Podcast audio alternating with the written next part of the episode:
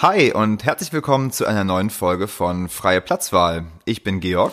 Und ich bin Sabrina und wir beide haben vor gefühlt Urzeiten mal zusammen Filmwissenschaften studiert und erhalten uns privat, äh, ja, eigentlich über wenig anderes und treffen uns jede Woche hier, um für euch über einen Film zu reden, den wir für relevant und besprechenswert halten. Ja, und heute haben wir euch mitgebracht einen Film, dessen Titel vielleicht so ein bisschen für Verwirrung sorgt. Ähm, wenn man ihn gesehen hat, weiß man aber ganz genau, in welcher Reihenfolge die Wörter anzuordnen sind. Es geht um Never Really, Sometimes Always.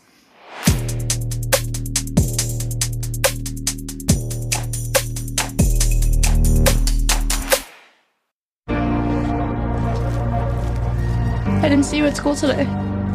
I went to the doctor. What's wrong? Girl problems?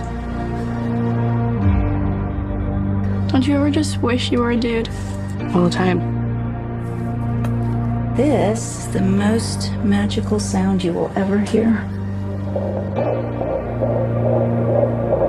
Down beneath the ashes and stone. I'm just not ready to be a mom. Genau, also zu Deutsch äh, heißt der Film niemals, selten, manchmal immer. Und aufmerksam geworden bin ich auf den Film bei der Berlinale, also schon im Februar diesen Jahres. Ähm, der hatte mich sehr interessiert. Ich habe dann aber mich doch für einen anderen Film, da gab es dann, wie immer, muss man sich ja dann entscheiden, äh, wenn es zeitliche Überschneidungen gibt. Und ähm, ja, ich hatte gehofft, dass dieser Film dann auch sowieso ins Kino kommt. Ähm, ne, das ist ja immer das Ding bei der Berlinale, finde ich, kann man eigentlich fast eher danach gehen, welche Filme man vielleicht auch nur dort sehen kann, weil sie später schwer oder zumindest kein Kino-Release kriegen. Und ja, jetzt ist der Film äh, wirklich vor kurzem auch erst äh, hier in die Kinos gekommen, äh, Never Rarely, Sometimes Always. Und ich habe mich sehr gefreut. Und ähm, ja, wir haben uns ihn direkt angeschaut. Ähm, Regisseurin ist äh, Eliza Hitman. Man kennt sie vielleicht auch als Regisseurin von Beach Rats äh, aus 2017. Und ja, ich habe den damals leider nicht gesehen. Den muss ich auf jeden Fall noch sehen. Habe ich jetzt auch gedacht, das muss ich unbedingt nachholen. Ich habe den nämlich auch verpasst. Ähm, auch der wurde ja ausgezeichnet und auch Never Rarely Sometimes Always hat bei der Berlinale äh, den Silbernen Bären, also großen Preis der Jury, erhalten und wurde auch in Sundance ausgezeichnet. Ähm, ja, ab so viel äh, zu den, sag ich mal, Eckpunkten. Ähm, vielleicht noch eine interessante Sache, die ich bei der Recherche ähm, noch gefunden hatte, ist, dass die, äh, also Rose Garnett, also BBC war involviert auch in der Produktion äh, und Rose Garnett, die ähm, quasi die der, der, der Direktorin von BBC Films, also diesem äh, Spielfilmarm der BBC, die macht hat ganz ganz viele richtig coole und ähm, ja weiblich sozusagen äh, oder von mit weiblichen Hauptfiguren besetzten und von Frauen äh, gemachten Filmen. Ähm, wie habe ich den Satz angefangen? Also die, die produziert sie jedenfalls. Also zum Beispiel äh, Room, Three Billboards, The Favorite, Judy. Und äh, man merkt also, wenn äh, Rose Garnett ähm, etwas unterstützt, ähm, dann passieren sehr gute Dinge. Und ähm, ich nehme vielleicht damit schon vorweg, dass ich, dass mir dieser Film auch sehr gut gefallen hat. Aber vielleicht erzählst du doch erstmal, worum es eigentlich geht. Ja, ich glaube, dass es tatsächlich in diesem Fall sehr einfach erzählt. Ähm, Eliza Hitman sagt auch selber über ihren Film, dass es ein Alltagsdrama ist und genau das ist es. Das heißt, wir ähm, haben hier das, was ganz oft als, ich sag mal, kleiner Film wahrscheinlich ähm, bezeichnet wird, weil inhaltlich relativ klar ist, ähm, worum es geht. Ähm, in dem Fall nehme ich um eine ähm, 17-Jährige, die irgendwo in Pennsylvania lebt, schwanger wird äh, oder schwanger ist und abtreiben möchte. Und ähm, ja, der Film zeigt dann letztlich sozusagen ihren, ich sag mal, Gang durch die Institution so auf eine Weise, ähm, weil sie eben äh, in ihrer Heimatstadt ähm, die Zustimmung ihrer Eltern braucht, um abtreiben zu können, was sie auf gar keinen Fall, äh, also was sich von selbst ausschließt ähm, an der Stelle. Und sie dann noch nach äh, New York aufbricht, zusammen mit ihrer Cousine, um dort einen Weg zu finden, ähm, genau, ihr Kind letztlich abzutreiben. Genau. Das ist, glaube ich, der Inhalt. Würdest du da irgendwas hinzufügen wollen?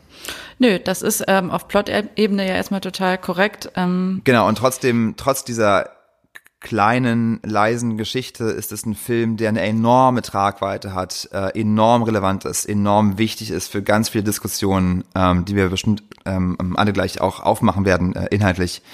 Ähm, und deswegen ganz zu Recht aus meiner Sicht, dass so viel auch von mir vorweg ähm, äh, äh, ausgezeichnet wurde. Ähm, okay, aber vielleicht ist das doch genau der, der Zeitpunkt, wo wir auch dann direkt einsteigen ähm, in die Analyse oder in, äh, in, in das, wie wir den Film bewerten. Ähm, ganz platte Frage an dich. Wie fandest du den Film und warum fandest du den Film so, so gut, wie du gleich äh, gerade schon angedeutet hast? Ja, also du hast ja jetzt schon, glaube ich, zweimal gesagt, das ist irgendwie eine Alltagsgeschichte, das ist eine leise Geschichte. Und ich glaube, das war das, was mich auch am meisten äh, beeindruckt hat, dass der Film es schafft, ohne ähm, große Monologe, ohne irgendwie dramatische, überdramatische, explizite Szenen, ähm, doch so deutlich zu werden. Und ähm, diese Sisyphos-Arbeit darzustellen, die es für dieses Mädchen bedeutet, ähm, etwas durchzuführen, was eigentlich ein einfacher medizinischer Eingriff sein sollte. Ja. Und eben auf subtile Art und Weise, ähm, wie gesagt, ohne dass das jetzt großartig verbalisiert wird, ähm, zu zeigen, wie unnötig diese diese ganzen, dieses verschwurbelte bürokratische System ähm, und das Überschreiten von äh, Landesgrenzen ähm, ist und wenn man ja sowieso schon eine schwierige Entscheidung treffen muss, in einer Ausnahmesituation ist als junges Mädchen und das durchmacht, was man wirklich niemandem wünscht, ähm, und eine Entscheidung treffen muss, die aber eigentlich auch nur man selber treffen kann. Ähm, mhm. Und ich finde, ja, diese, diese sozusagen unnötige Tortur wird ohne großes Aufhebens ähm, sehr nüchtern fast schon. Ja. Aber auch sehr unapologetisch, ähm, low-key dargestellt. Der Film ist fesselnd, ohne je schockierend sein zu müssen. Ähm, er ist auch irgendwie niemals so, gibt niemals irgendeiner Sensationsgeilheit nach. Äh, was meine ich damit? Also ich finde, eine der absolut stärksten Szenen ist die Szene, die dann letztlich auch dem Film ihren ähm, absolut sein, seinen Namen gibt. Und das ist eben Never Rarely, Sometimes Always. Das können wir ja an dieser Stelle auflösen. Äh, das bezieht sich auf ähm, sozusagen die vier Antwortmöglichkeiten auf diese Büro, auf diesen bürokratischen Fragebogen zum Sexualleben, der ihr gestellt wird äh, in dem Moment, wo sie ähm, in New York in dem in dieser Klinik sitzt ähm, und, und sich für die Abtreibung eben entscheidet oder dafür anmeldet. Und diese Szene haut einen einfach so krass um, weil ähm, man muss sagen, Autumn selbst, also die Figur von Autumn ist eine, die nicht viel preisgibt, die sehr introvertiert ist, die ihr, von der man nur erahnen kann, was sie für ein Leid durchmacht. Hm. Selbst mit ihrer ähm, ja engsten Freundin und Cousine Skylar, die sie ja begleitet auf dieser Reise, ähm, redet sie nicht viel, aber also die Beziehung ist auch toll dargestellt, aber das ist, da komme ich später zu. Ähm, jedenfalls ähm, schafft es, und ach, es ist auch eine große schauspielerische Leistung, ähm, in dieser, in diesem Frage, in dieser Fragebogenszene wird halt deutlich, was sie eigentlich alles erlebt hat, ne? Und ähm, in dem Moment, wo sie, wo dann ihre Stimme immer mehr bricht und ohne dass sie eigentlich wirklich erzählt, was passiert ist, weiß man, ähm, sie hat Schlimmes durchgemacht. Sie wurde wahrscheinlich zu ähm, Sex gezwungen. Ähm, sie hat vieles nicht aus freien Stücken herausgemacht. Sie, ja.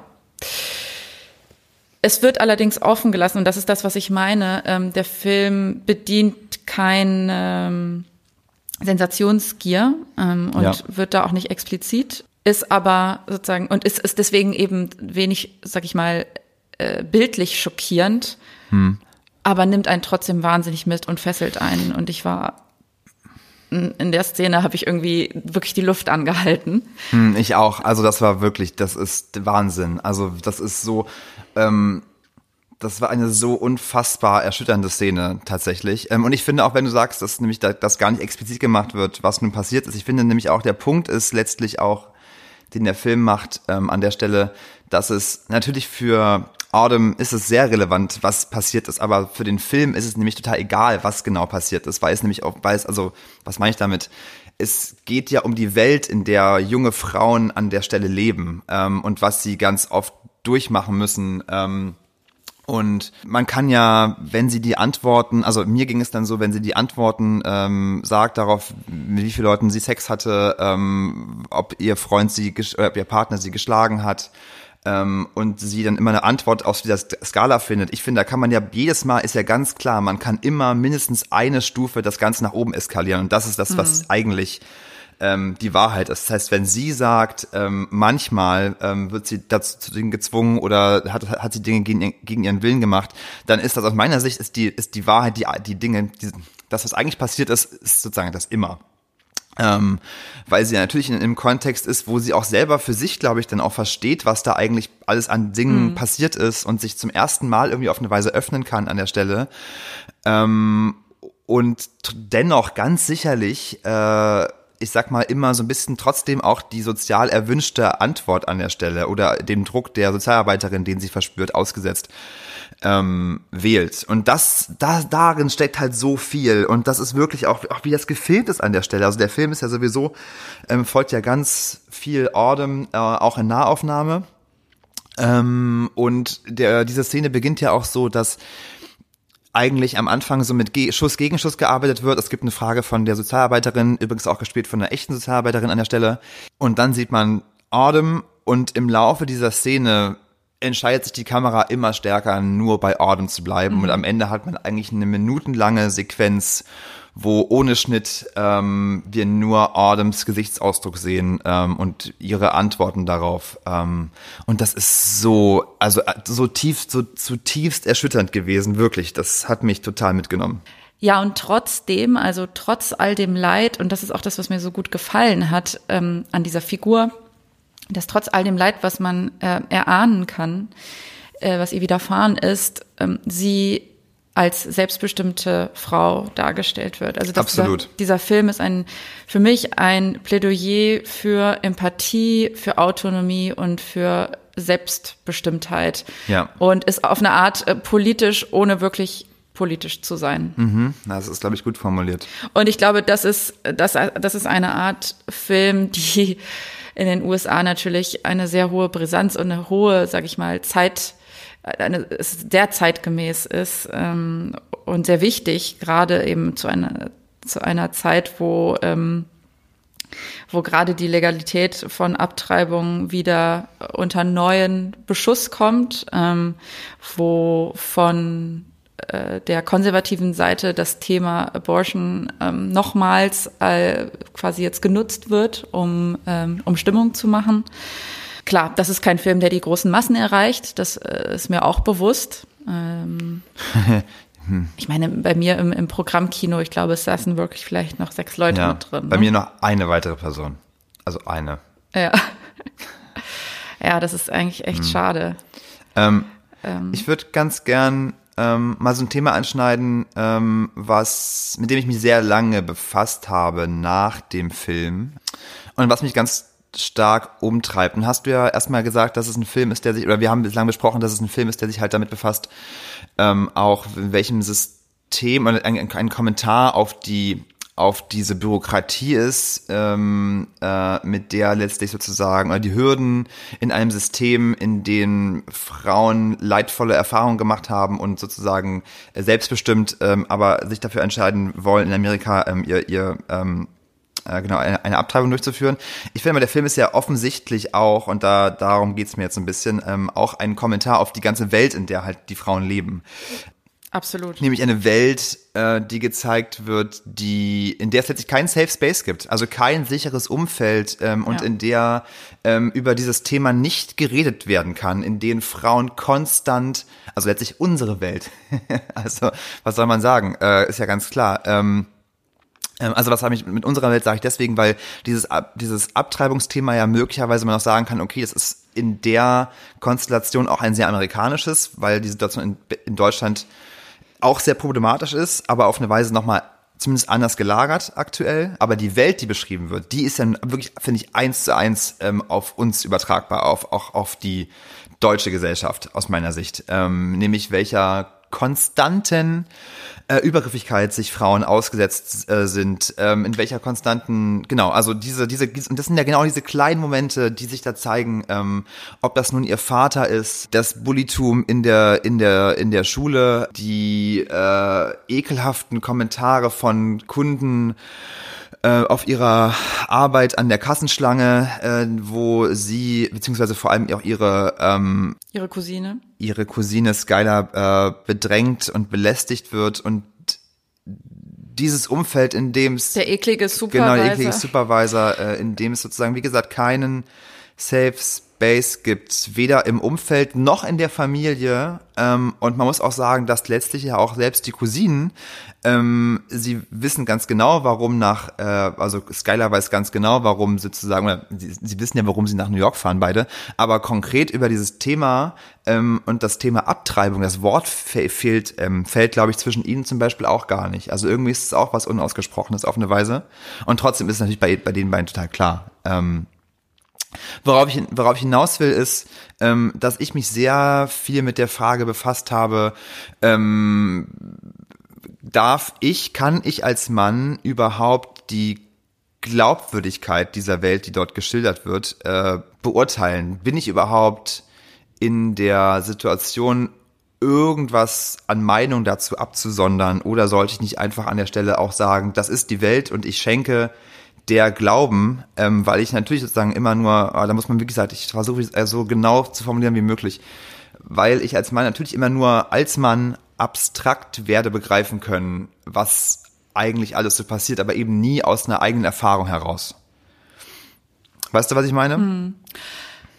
Ja, ähm, also ich glaube, grundsätzlich darf man natürlich auch als Mann zu einem Film wie diesem und zu dem, was dargestellt wird, eine Meinung haben. Ich glaube, wichtig ist es nur, dass man das vielleicht, dass man da mit einem offenen Ohr hm. reingeht und mit der, vielleicht mit der Einstellung, eventuell noch was zu lernen oder ja. sozusagen äh, dass das, was man denkt, nicht der Weisheit letzter Schluss ist, sondern eben bereit ist, ähm, von, also den Erfahrungen von Frauen ja. ähm, zu glauben.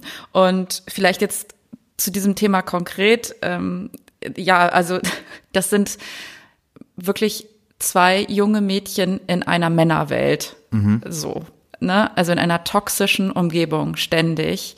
Und tatsächlich äh, kommt, glaub, kommt, glaube ich, in dem Film kein einziger Mann gut weg. Ja. Ähm, also du hast schon gesagt, vom Vater über die Mitschüler, über den Supervisor im Supermarkt. Ähm, über den Typ im Bus, der plötzlich anfängt zu onanieren vor ihnen. Sorry, nicht im Bus, in der U-Bahn. Ähm, ja. Aber dann gibt's natürlich auch noch den Typen im Bus, äh, der, mhm. der sie. Ja, Männerfiguren noch, noch an Löcher.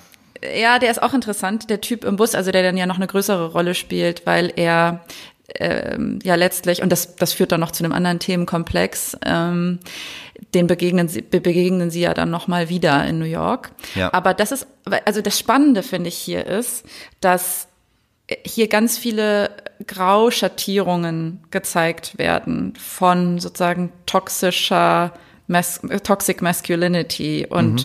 von ja einer Welt, in der sich Frauen und junge Mädchen nicht sicher fühlen können.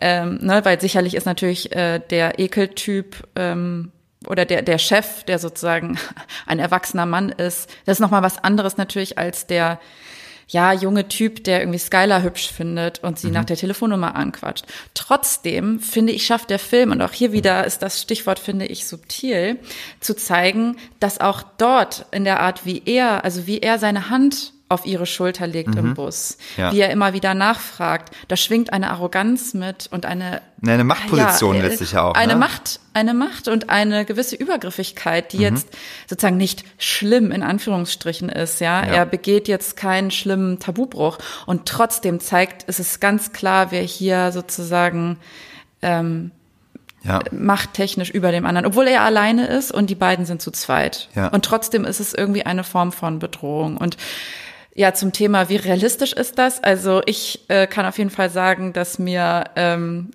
glaube ich, von, von, also einige der Dinge, die dort dargestellt werden, sind mir selber auch passiert. Es hat tatsächlich auch schon mal jemand irgendwie in der U-Bahn seinen Penis rausgeholt mhm. vor mir. Mhm. Und ähm, äh, ich hatte auch, vor allem als ich jünger war, einen Chef, der sich absolut unangebracht verhalten hat. Und ähm, ich habe auch schon des Öfteren Typen erlebt, die sich irgendwie in, in Clubs oder in Bars beim Flirten wirklich extremst übergriffig verhalten haben. Ja, also man, es sind, glaube ich, keine Sachen, ich glaube, das sind Dinge, die man als Mann nie, nie erlebt, Ja. die aber für eine Frau Realität sind. Es ist mir schon klar, dass man, dass man das nicht äh, sozusagen erstmal nach so so schnell nachempfinden kann oder oder verstehen kann, wenn man es selber nicht durchgemacht hat. Genau. Man, man, man wird es ja eben auch nie durchmachen, ne? Also man, deswegen Genau. ist, glaube ich, was du sagst, genau richtig. Man kann aber zuhören und dem Glaube schenken, was man sieht und hört, ne? Weil das ist letztlich, ähm, du hast eben gesagt, äh, subtil und das ist ein gutes Stichwort, weil mein Eindruck beim Film nämlich sozusagen mein erster Impuls war, ja gut, das ist alles gar nicht so subtil. Das, da würde ich mich ein bisschen widersprechen, weil die Film, der, der Film ja schon so konstruiert ist, dass alle Männerfiguren oder alle Figuren eigentlich, ähm, die den Lebensweg von Skyler und Autumn kreuzen, ja genau einer Funktion in genau in eine Funktion fallen. Also der Vater hat dann nur die Funktion, das ekelhafte Arschloch zu sein. Der Freund, den sie sozusagen sehen, ähm, also sozusagen von Drehbuchseite sind alle so sehr beschränkt auf ihre eine Funktion, nämlich sozusagen dieses Spektrum darzustellen auf einer Bandbreite von Übergriffigkeit. Und ich fand das im ersten, im, im ersten Impuls fand ich das nämlich gerade nicht so subtil und dachte, okay, hier macht der Film ja aber ganz bewusst einen Punkt, macht er auch offensichtlich. Dann aber und das fand ich dann sehr interessant. Habe ich mir noch mal, ähm, habe ich mir in der Vorbereitung auch einen äh, anderen Podcast angehört, ähm, die auch den Film besprochen haben, ähm, von zwei Männern, die, ähm, denen ich eigentlich sehr gerne zuhöre. Ähm, und die dieses Thema, ähm, es geht hier neben dem Bü Bürokratiekomplex um das Thema, äh, was für eine Welt leben eigentlich junge Frauen und wie können sie sich wo öffnen oder eben auch nicht und was, welchen Dingen sind sie eigentlich ausgesetzt, das haben die noch nicht mal gesehen. Also es war in ihrer Besprechung kein einziger Satz dazu, was ich irgendwie dann wieder so krass finde. Da denke ich mir, okay, offenbar ist es dann eben doch genau exakt beobachtet und genau beschrieben vom Film, wenn es Männern noch nicht mal auffällt, dass es Thema des Films ist. Und das fand ich echt, also das fand ich echt unfassbar. Und das zeigt wahrscheinlich dann doch wieder genau das. Und da dachte ich, nee, das okay, also, und wenn das der Fall ist, ähm, dann zeigt es einfach genauso ist das. Ähm, und es ist genauso, dann ist es eben doch subtil oder genauso unsubtil und wir leben aber in einer Welt, in der das Normalität ist. Weswegen es Männern ähm, mö- möglicherweise strukturell noch nicht mal auffällt, wenn solche Sachen passieren, weil es halt Normalität ist. Punkt. Ja. Und das fand ich echt Ja. Erschütternd. Und das ist auch das Erschütternde, äh, ja, und irgendwie unangenehme, also unangenehm zu sehende an diesem Film natürlich die ganze Zeit. Und auch irgendwie, so- auch deswegen ist der Film auch so brutal in seiner Nüchternheit und in seiner, ähm, in seiner Selbstverständlichkeit, wie er halt die, die Welt zeigt, auf, ich würde jetzt gerade sagen, akkurate Weise. Ja. Jetzt hatte ich ja eben noch gesagt, man könnte noch mal darüber sprechen, über die Beziehung zu dem äh, Typen, der sie im Bus anspricht. Das fand ich nämlich auch sehr interessant, weil letztlich äh, sich, also ich, ich fand es krass, wie transaktionsartig die dieses Verhältnis äh, zwischen ja dann letztlich den den Mädchen und ähm, äh, und dem Typen. Ich mir fällt sein Name jetzt gerade nicht mehr ein. Ähm, Auch, auf, auch unausgesprochen, aber trotzdem offensichtlich transaktional, ne? ja und wie erschreckend aber auch Ja. Und da sind wir wieder bei diesem, bei dem Thema, in welcher Welt leben wir eigentlich, in welcher Welt wachsen eigentlich junge Frauen auf. Die sind irgendwie 17 und die wissen schon ganz genau, also sind schon irgendwie so abgestumpft und pragmatisch, wenn es darum geht, was Männer von ihnen zu erwarten scheinen. Ja. Ähm, ne? Es muss nicht immer Sex sein, das kann auch irgendwie mal äh, irgendwie nur eine körperliche Berührung oder ein Kuss sein, wie es jetzt irgendwie bei Na, oder überhaupt Zeit verbringen, etc. Ne? oder überhaupt Also- Zeit verbringen, ähm, ihr eigenes Ego irgendwie aufpolieren. Ja. ja. Und sie wissen irgendwie genau, wie sie jetzt diese Bedürfnisse für, äh, für ihr eigenes Überleben ausnutzen können. Ja, ja, Und absolut. sie brauchen aber auch gleichzeitig, äh, brauchen sie diese, diese quasi diesen Deal, um überhaupt aus diesem Chaos rauszukommen, äh, in, in dem sie halt sind, in diese, in diese Welt, die sie eigentlich auch in dieses Chaos gebracht hat. Also, dass sie als junge Frauen schon das, diese Welt so navigieren können und eigentlich so genau verstanden haben, ohne dass da jemals ein Wort drüber fällt. Das Ja. finde ich so erschreckend. Genau, ja.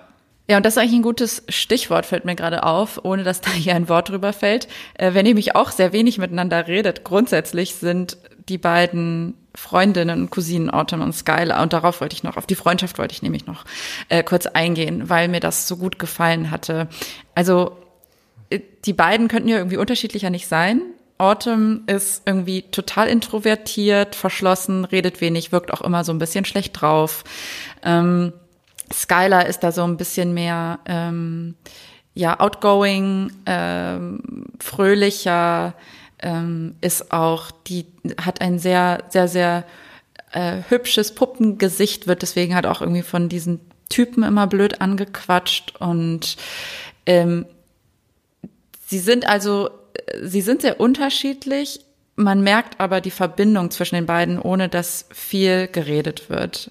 Und ja. was finde ich, man sich auch sehr gut vorstellen kann bei Cousinen, die ja vermutlich wirklich, also gleichaltrige Cousinen, die vermutlich wirklich seit äh, dem Säuglingsalter irgendwie miteinander aufgewachsen sind. Und ich fand total gut, weil es, glaube ich, auch wirklich der Realität einfach sehr nahe kommt. Ne? Das, also du hast auch schon erwähnt, es wird nie das Wort Abtreibung ausgesprochen. Als Skylar fragt, ähm, was los ist, sagt ähm, Autumn, antwortet, glaube ich, mit irgendwie Girl Problems. Ja, also mhm. auch ein Euphemismus und ich glaube trotzdem ist ihr dann klar, was das bedeutet.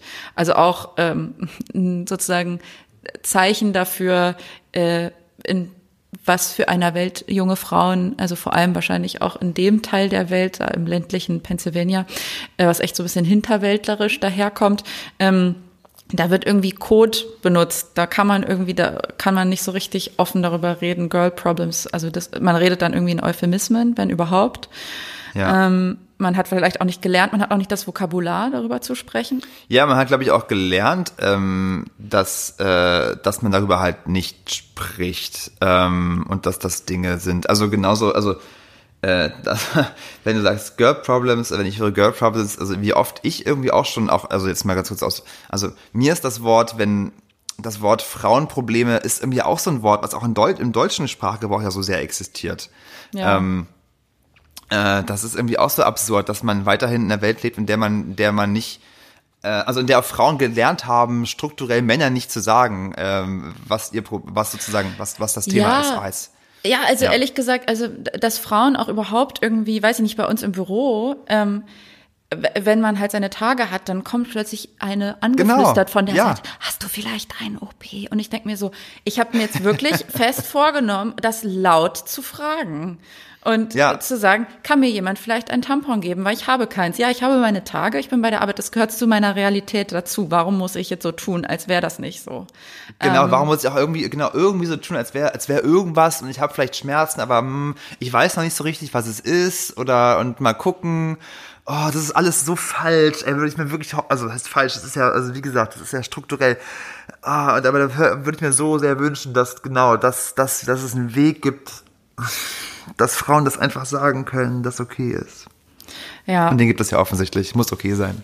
Es ist okay. Was soll man sagen? Es ist so offensichtlicher Schwachsinn. Ja, und ähm, nee, war ja war, war ein wichtiger Exkurs. Ähm, genau, aber zurück zu den beiden und ähm, ich finde es dann, äh, also was dann nonverbal passiert zwischen den zwei Cousinen finde ich irgendwie so rührend. Also wie sie dann, wie Skylar die ganze Zeit diesen riesigen kaputten Koffer von Autumn rumschleppt für sie. Ähm, ja, ja, ja. Und dann bricht er in der einen Szene, ist irgendwie auch so ein bisschen tragisch, dann bricht da dieser Griff ab oder ja. so, wo sie sozusagen dann davonstapfen will, weil sie sich dann einmal doch sozusagen irgendwie äh, ohne viele Worte äh, streiten letztlich. Ähm, ja. Genau.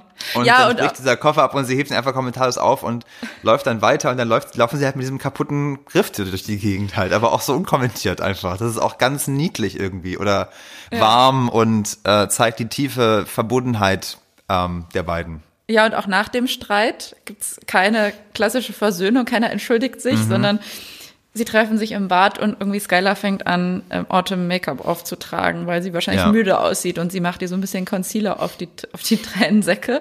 Und ich fand ja. das so eine zärtliche Geste.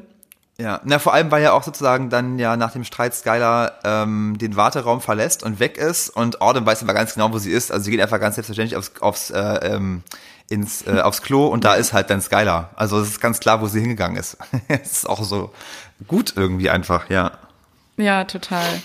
Und das bringt mich noch zu einem äh, letzten Punkt, ähm, und zwar das, also inhaltlich zu einem letzten Punkt, äh, zur Rolle von Autumn. Ne? Ich sagte ja schon, sie ist irgendwie sehr introvertiert. Äh, sie ist jetzt auch niemand, der irgendwie sich Mühe gibt, jetzt zu gefallen. Und ich meine, der, der Streit, von dem wir gerade sprachen, den, der wird ja letztlich dadurch losgetreten, dass sie auch irgendwie zu Skylar sowas sagt wie, keine Ahnung, why don't you fuck off oder sowas. Mhm. Also sie ist eigentlich auch super assi zu ihr, obwohl die wirklich sie da total unterstützt und begleitet. Ähm, ja, ja. Aber ich mag diese Art von Frauenrollen und ich hoffe viel, viel, viel, viel, viel, viel mehr davon zu sehen in Zukunft, weil sie mh, mm, eben nicht so, wie soll ich sagen, sie ist halt etwas, sie ist komplexer und sie ist nicht offensichtlich irgendwie die totale Empathieträgerin. Ja. Aber man muss sie auch nicht mögen, um zu verstehen, was sie durchmacht. Ja, und, aber wie, ja. Ähm, sie ist ja trotzdem gleichzeitig eben in eher eben weniger durch ihre durch ihre Worte, aber durch ihre Gesten ähm, äh, zeigt sich dann doch, wer sie ist. Ähm, eigentlich am meisten zeigt sich, was sie eigentlich fühlt, wenn sie singt. Da gibt's ja auch ja. zwei Szenen im Film. Ja. Ja. Äh, ganz am Anfang, wo sie äh, dieses äh, Lied auf der Gitarre bei so einer Talentshow vorspielt und dann später auch nochmal beim Karaoke und da merkt man, wie viel Frust und wie viel Leid in ihr steckt, was sie genau. irgendwie nicht rauslassen ja. kann, was sie nur sozusagen durch Singen eigentlich rauslassen kann. Ja. Und in den ähm, Liedern steckt ja auch schon alles drin inhaltlich. Exakt. Also da betreibt der Film ja auch so eine Art, wenn man, wenn man einmal hinhört, ist ja auch schon an, in Szene eins eigentlich klar, wohin das laufen wird, ne? Ähm, ja, total. Ja, ich glaube, wie ist der Satz irgendwie, you, also you have the power over me. Ähm, mhm. Und das, ich glaube, sie sagt, ist nicht auch eine Zeile irgendwie, you make me do things I don't want genau. to. Irgendwie sowas. Genau, I don't want to, um, irgendwie in the name, things that we do in the name of love, also ja, love, was ja. sozusagen ja irgendwie auch so, also im, im Deckmantel ja irgendwie auch, also da kann man ja auch nochmal ausdeuten, ne, also was das bedeutet, nämlich genau. Ähm, ja, jedenfalls abschließend ganz großes, ganz, ganz großes, äh, große Anerkennung meinerseits sowohl für diese selbstbestimmte Figur, die diesen Plan äh, trotz aller ja. Widrigkeiten durchzieht, ohne sich beirren zu lassen. Ähm, und, und für die schauspielerische Leistung auch. Ja, total. Von beiden eigentlich. Also ich fand auch, ich fand auch Skylar super. Also die, die Schauspielerin, die Skylar gespielt hat. Ich finde, beide haben das toll gemacht. Ja. Ja. Äh, ich wollte nur sagen, ähm, was du gerade gesagt, gesagt hast, diese selbstbestimmt, also selbstbestimmt, ohne aber so jetzt so plakativ eine Frau zu sein, die dann der Man, dem Mann immer Paroli bietet mit einem schnippischen Spruch oder so. Das andere Extrem, hm. was mir gerade einfällt, ist ja dieser, ich würde mal behaupten, ohne ihn gesehen zu haben, unsägliche Film ähm, in Nola Holmes. Ähm, ah, ja. Ich weiß gar nicht, ob du den geguckt hast ja, ja, mit, ähm, wie heißt die? Millie, Millie Bobby Brown genau, Millie Bobby Brown, ähm, wo er, wo er so, wo er sozusagen auf dem, wie sagt man denn, also mit dem Holz haben wir eine starke Frau, also das eine Frau porträtiert wird, die letztlich ja dem Mann durch, ach sie, ich bin so stark, also das ist halt so auf so einem Level von, ah, von Unsubtilität und genau das meinst du, glaube ich, wahrscheinlich auch, wenn du sagst, dass du diese Frauenrollen, die eben anders funktionieren und trotzdem selbstbestimmt sind, ähm, dass es von denen einfach mehr geben muss, weil sie eben nicht so ähm, ähm, sozusagen so sehr schreien, hier geht es um eine selbstbestimmte Frau. Ja, exakt. Und es ist halt auch wirklich an, sehr nah an der Realität dran. In vielen Situationen kannst du nichts anderes machen, als einfach nur die U-Bahn zu verlassen, wenn da jemand ja. sich einen runterholt vor dir. Ja. Ähm, da kannst du dich jetzt nicht irgendwie hinstellen und noch eine große Rede schwingen, ähm, hm. weil du bist auch in, in dem Moment, hast du Angst. Und ähm, ich finde halt, sie, sie bieten allem die Stirn um, aber ohne, wie du sagst, äh, das auf eine ja völlig unrealistische, übertriebene ähm, Art und Weise zu tun. Ja. Ähm, ja. ja. Die man sich, die man als Frau oft sich einfach auch nicht, ja, aus den verschiedensten Gründen ähm, dann auch nicht leisten kann. Ja. Ja, genau. Äh, das wären, glaube ich, jetzt so alle meine wichtigen Punkte auf der Liste gewesen. Natürlich kann man zum Thema Abtreibung auch noch tausend Dinge und mehr sagen. Ähm, wir sind jetzt auch nicht im Detail darauf eingegangen, wie ist die Lage in Deutschland. Wir hatten es kurz angerissen. Das ist eigentlich ein Film, der auch äh, nicht nur sozusagen für die USA, sondern auch global für die Situation von Frauen funktioniert. Aber ich glaube, da könnte man noch mal eine ganz eigene Folge zu machen. Ähm, wir beschränken uns jetzt doch erstmal auf die Filmanalyse. Ähm, hast du noch was hinzuzufügen? Nee, habe ich glaube ich nicht. Ich finde, glaube ich, eher nochmal wichtig zu sagen, aus meiner Sicht aus unserer Sicht ja ein wirklich extrem wichtiger Film, total sehenswert. Ähm, geht bitte ins Kino, schaut ihn euch an. Er ist vor einer Woche, glaube ich, angelaufen oder vor anderthalb. Ähm, und ähm, das heißt, man kann ihn bestimmt noch in einigen Kinos für eine Weile sehen. Bitte macht es. Ähm, äh, sehr wichtig und ähm, ja, wirklich kleines und dann eben doch auch ganz großes Kino. Ja, und ich glaube, wie das letzte Mal bei Forsama war es, glaube ich, ähm, ist mir nicht so richtig danach jetzt einen Filmsnack zu empfehlen. Und ich habe tatsächlich auch wie bei Forsama ein stilles Wasser getrunken. Und ich glaube, dabei belasse ich es oder dabei belassen wir es auch. Ähm, dann äh, verabschieden wir uns an dieser Stelle. Bitte hinterlasst uns doch, wenn euch Freiplatzwahl gefällt, sehr, sehr gerne fünf Sterne bei iTunes. Da freuen wir uns äh, enorm drüber. Und genauso freuen wir uns auch über Post an freieplatzwahlpodcast at gmail.com. Und ja, ansonsten ähm, vielen Dank fürs Zuhören und bis zum nächsten Mal. Genau, bis ganz bald. Macht's gut. Ciao.